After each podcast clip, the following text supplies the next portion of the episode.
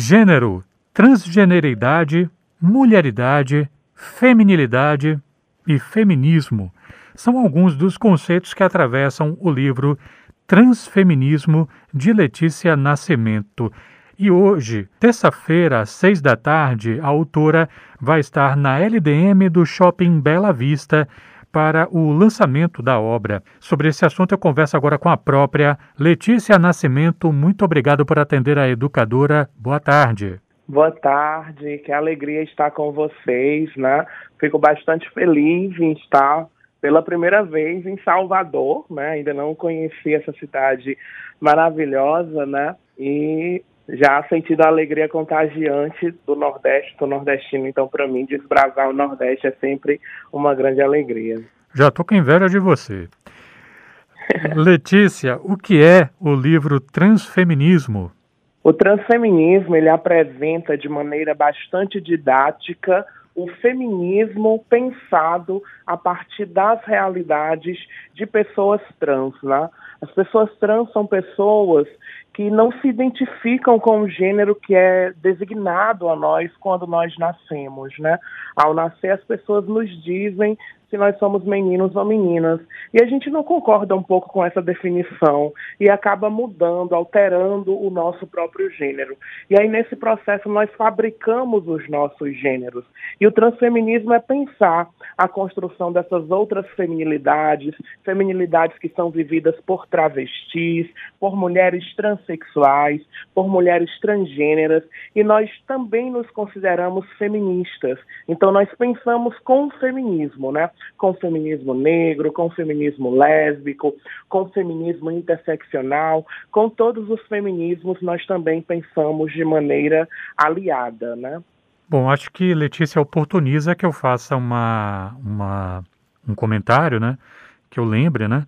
Que o livro Transfeminismo faz parte da série Feminismos Plurais, que é organizado pela Djamila Ribeiro e que tem títulos como o próprio livro dela, né, O que é Lugar de Fala, e também O Racismo Estrutural, do Silvio de Almeida, são alguns dos tantos títulos dessa série. Eu já ouvi, Letícia, algumas pessoas que são da comunidade LGBTQIA, algumas situações de disputa de poder. Né? Por exemplo, um amigo gay já me disse que os aqueles gays que são afeminados, como se fala, em alguns meios são mal vistos em relação àqueles que teriam um outro jeito, não outro gestual, digamos assim, mais, é, sei lá, viril. Já a Laerte, que se identifica como uma mulher trans, lamentou uma certa vez o que ela entendia que era uma certa hierarquização entre aquelas que fazem e que não fazem cirurgia. Como é que essas discussões é, atravessam o seu livro?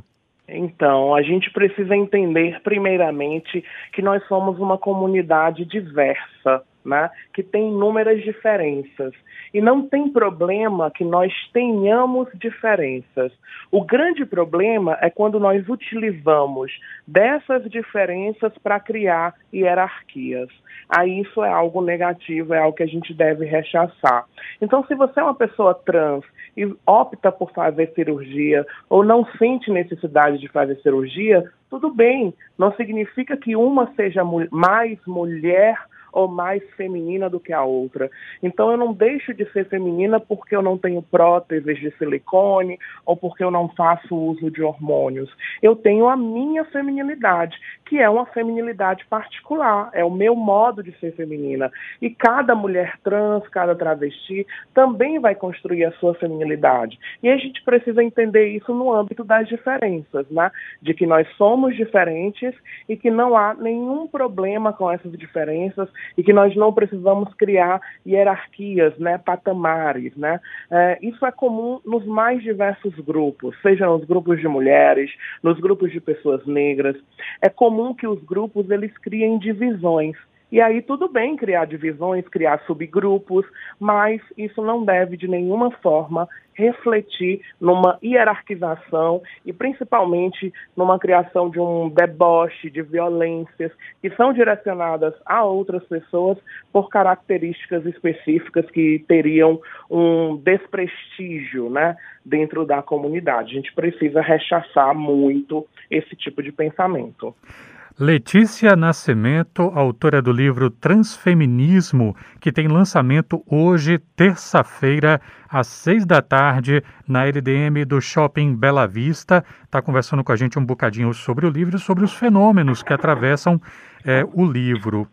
É, eu vi, Letícia, a sua live de lançamento com Djamila Ribeiro, né? Ela foi a mediadora do lançamento virtual do livro. É, em algum momento você reivindica para si é, ser uma pessoa travesti. Né? Você não se identifica como trans, mas como travesti. E para você ficou muito claro que havia uma dimensão política nesse gesto. Queria que você pudesse explicar isso para os ouvintes. Sim. Ah, o termo travesti, aí a gente ressalta desde o início, é a travesti. Travesti é um, um substantivo exclusivamente feminino. Então existe a travesti apenas. A travesti, ela é uma pessoa que reivindica para si a construção de uma feminilidade. Esta é uma identidade política porque eram assim que na década de 70, de 80, essas pessoas, em grande parte marginalizadas, que viviam compulsoriamente da prostituição, eram designadas. Né? O termo travesti vem do verbo travestir-se. Então eram homens que se travestiam de mulheres. A gente hoje não usa mais essa interpretação. A gente utiliza a travesti não como um verbo de alguém que se traveste, mas como uma identidade de gênero. Então a travesti, ela não é alguém que finge ser mulher ela não é alguém que finge ser feminina. A travesti, ela é alguém que tem uma identidade de gênero feminina. Então ela constrói para si uma outra feminilidade, que não é a feminilidade das outras mulheres cisgêneras, é uma feminilidade particular. Então nós reivindicamos esse termo a partir da nossa história, como aquelas travestis eram chamadas na década de 70, nós ainda nos identificamos com esse termo, o que nós rechaçamos é a ideia de marginalidade e de qualquer outros aspectos negativos que estejam associados ligados a esta identidade. A travesti, ela pode estar onde ela quiser se nós tivermos oportunidades. E eu, como travesti, chego a ser professora de uma universidade, porque tive oportunidades que me possibilitaram chegar lá. Bom, você tocou exatamente no ponto que eu queria é, destacar agora, porque de uns tempos para cá, Letícia, a gente percebe a ascensão da extrema-direita do Brasil, atenção, estou falando da extrema, não estou falando da direita, estou falando da extrema-direita do Brasil, trouxe a reboque uma série de ataques a várias instituições que disputam a interpretação da realidade. Então, isso vai desde o judiciário, passa pela imprensa e outras instituições, outras esferas, e chega na academia, chega nas universidades. Como professora da Universidade Federal do Piauí, como é que você avalia esse cenário no que diz respeito às pesquisas ligadas à diversidade, as pesquisas às quais você, por exemplo, se debruça? Olha, a gente precisa entender que a universidade, embora uh, tenha sofrido inúmeros ataques nos últimos anos, né?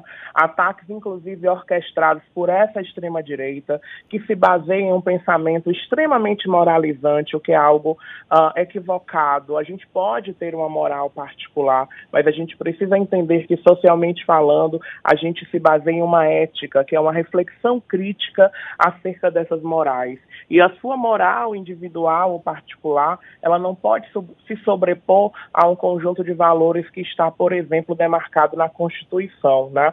Então você tem direito a não concordar com a minha existência, até acreditar que eu não sou uma mulher ou que eu não seja, não tenho uma identidade feminina, mas a sua crença ela não pode me impedir de acessar esses direitos, né? Porque aí você já está ferindo a minha liberdade, o meu acesso a alguns direitos. E dentro da universidade, nós não nos baseamos em julgamentos morais. Quando eu estou falando neste momento, agora, nesta entrevista, eu estou falando de um ponto de vista científico. Se eu estivesse com minhas amigas numa mesa de um restaurante, eu estaria conversando com uma Letícia, que é uma amiga, que é alguém que tem uma família, e ali eu poderia falar sobre diversas coisas. Mas nesse momento eu estou emitindo a minha opinião como professora, vinculada a uma instituição, a um conjunto de conhecimentos que a gente tem produzido acerca de gênero, de sexualidade, né? E a gente entende, inclusive, que essas pessoas têm tentado uh, estar pensando a partir da universidade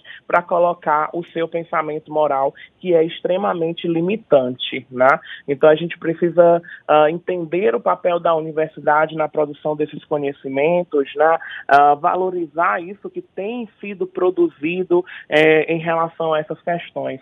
Uh, a gente tem mais de 200 grupos de pesquisa cadastrados no CNPq que trabalham a dimensão de gênero e sexualidade, né? E aí a gente precisa entender que esses 200 grupos estão produzindo pesquisa. A gente não está falando de qualquer coisa de qualquer modo. A gente está produzindo conhecimento, né? E esse conhecimento ele precisa ser valorizado. O seu livro faz parte da série Feminismos Plurais, que teve títulos como O que é Lugar de Fala, da Djamila Ribeiro, e Racismo Estrutural, do Silvio de Almeida. E é uma série de livros, para o ouvinte que não conhece, e não tem problema, ouvinte que não conhece, fica sabendo agora, problema nenhum. É, é uma série de livros pequenininhos, né, formato reduzido, cabe no bolso e são bem baratinhos. É bem perceptível que é um esforço de produzir um conhecimento que seja acessível. Né? Para além de, de, uma questão de formato, na escrita do seu livro, Letícia, é, essa também foi uma preocupação. Você, por exemplo, falou que, é, que você procurou ser bastante didática, né? Sim, a gente tem essa preocupação, primeiro, né, são dois quesitos que fortalecem a coleção em termos de conteúdo. É a tentativa de ter uma linguagem é, mais acessível. Agora, a gente precisa entender que, às vezes, esse acessível ainda assim não consegue dialogar com todos os públicos. Né? Então, se você tem uma, uma experiência reduzida com a questão de gênero, pode ser que no início você sinta um pouquinho de dificuldade. Ou seja, eu tento criar uma, uma forma mais mais didática, mas também vai da sua familiaridade com o tema, né? Mas é, acaba sendo uma leitura inicial, porque não é um livro que resolve os nossos problemas acerca de uma temática, né? O livro do Silvio Almeida sobre racismo estrutural, ele é fantástico, mas não dá para a gente discutir racismo apenas com este livro. A gente vai precisar de uma série de outras referências que, inclusive, estão citadas lá no livro, né? Então, são leituras que trazem chaves analíticas maravilhosas para nós iniciarmos e solidificarmos muito bem as discussões, mas o que eu recomendo para quem está nos ouvindo é que essa busca por conhecimento ela é constante. Então, compre um livro da coleção, quem já tem um, compre o segundo, compre o terceiro. Você vai perceber que quanto mais você lê os livros da coleção e chega em outros livros também, né? A coleção Feminismos Plurais tem essa, essa grandeza de ter inúmeras pessoas reunidas, inclusive saudar a Carla Cotirene, que é autora do livro Interseccionalidade e é baiana, mora em Salvador, então Salvador pode se orgulhar de ter uma autora na coleção Feminismos Plurais também, né? Isso é, é de alegria. E trata de temas que são do interesse comum. Então a gente, eu fico muito feliz de estar sendo lida por pessoas de Salvador e que mais pessoas possam ler e acompanhar não apenas o meu trabalho, mas também o trabalho de Jamila Ribeiro e de todos os autores e autoras da coleção. Eu quero agradecer muito pela gentileza da Letícia Nascimento, ela que é professora universitária, é também autora do livro Transfeminismo, que é, faz parte da série Feminismos Plurais e terá lançamento hoje, terça-feira, às seis da tarde, na LDM do Shopping Bela Vista. Letícia, muito obrigado pela gentileza de falar à educadora. Saúde para você e para os seus. Obrigada, Axé.